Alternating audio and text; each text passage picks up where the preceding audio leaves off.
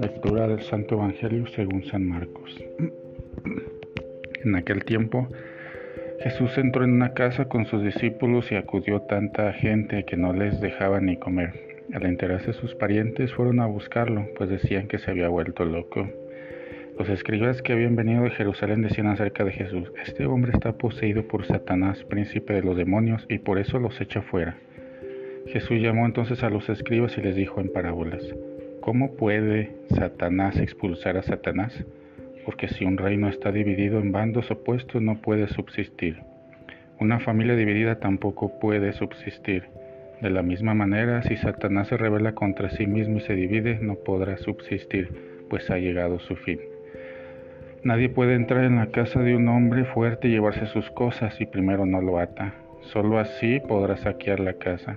Yo les aseguro que a los hombres se les perdonarán todos sus pecados y todas sus blasfemias, pero el que blasfeme contra el Espíritu Santo nunca tendrá perdón.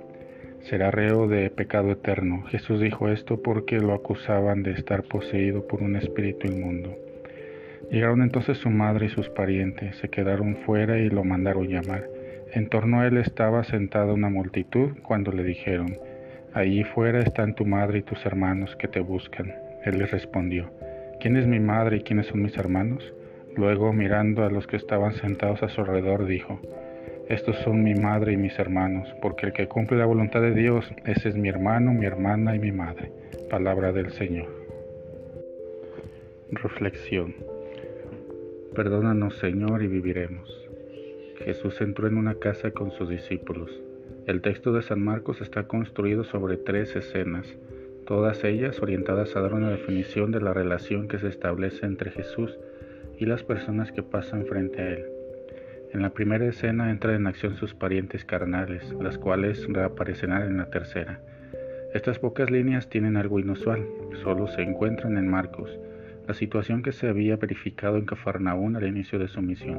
Se repite aquí, Jesús y sus discípulos se encuentran bloqueados dentro de la habitación debido a la afluencia de gente que se aglomera para escucharlo.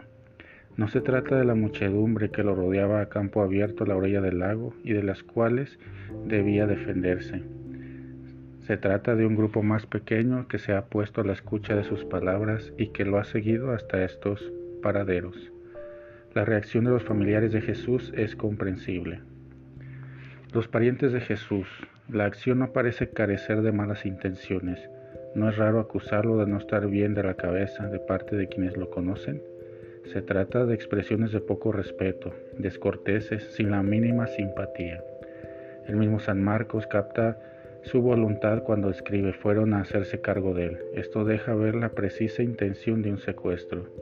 Esta expresión, traducción literal, apoderarse de él, se leerá cuatro veces en el relato de la pasión para indicar la captura de Jesús. La reacción de sus familiares es por la suposición de que está loco. Estos familiares preocupados ante la acción libre y provocadora de Jesús no encuentran otra salida más rápida para sofocar el escándalo, declarar enfermo mental al pariente y así ahorrarse la vergüenza que acarrearía sobre el clan familiar. La decisión de los parientes de Jesús de poner fin a una misión que ellos consideran fuera de lo normal tuvo éxito. Los escribas que habían venido de Jerusalén. Entre las dos intervenciones de su familia, el autor coloca una seria discusión del maestro con unos escribas que había venido de Jerusalén.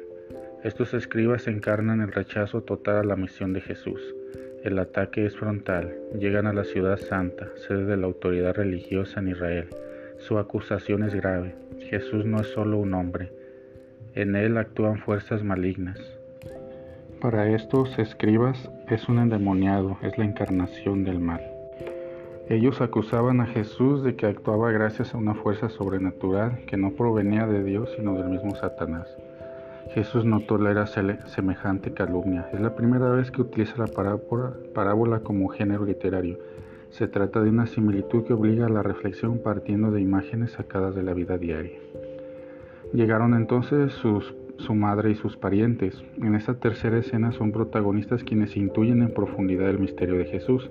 Para entenderlo no son suficientes los lazos carnales. Jesús acuña una bellísima definición del discípulo.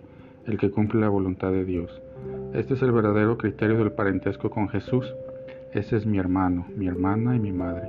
La respuesta de Jesús a quienes le advierten de la presencia de su madre y de sus hermanos en una consideración superficial podría parecer dura y sin, sin sentimientos. En realidad no lo es.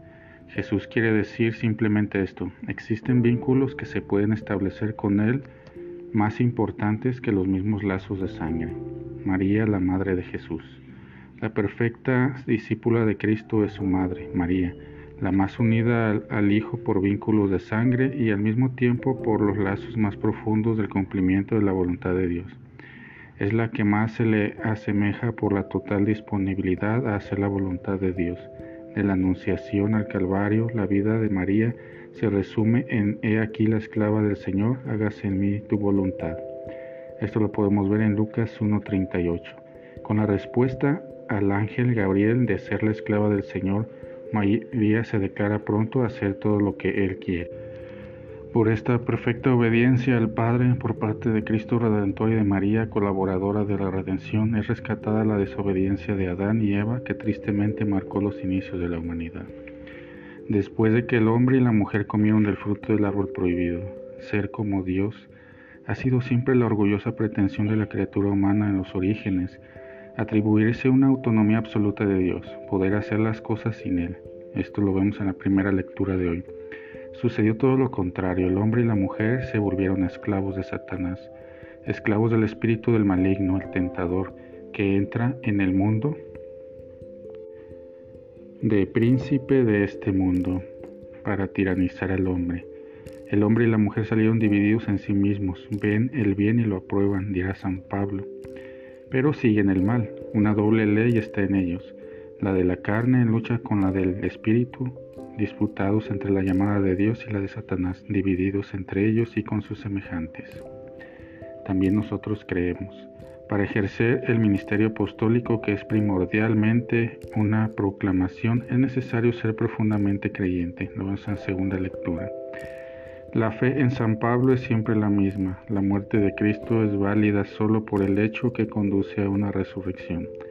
De la misma manera, la existencia arriesgada de los proclamadores del Evangelio, nuestros sufrimientos momentáneos y ligeros, es válida solo por el hecho de que de esta manera contribuyen al mundo futuro de la resurrección al que los evangelizadores participan junto con los evangelizados.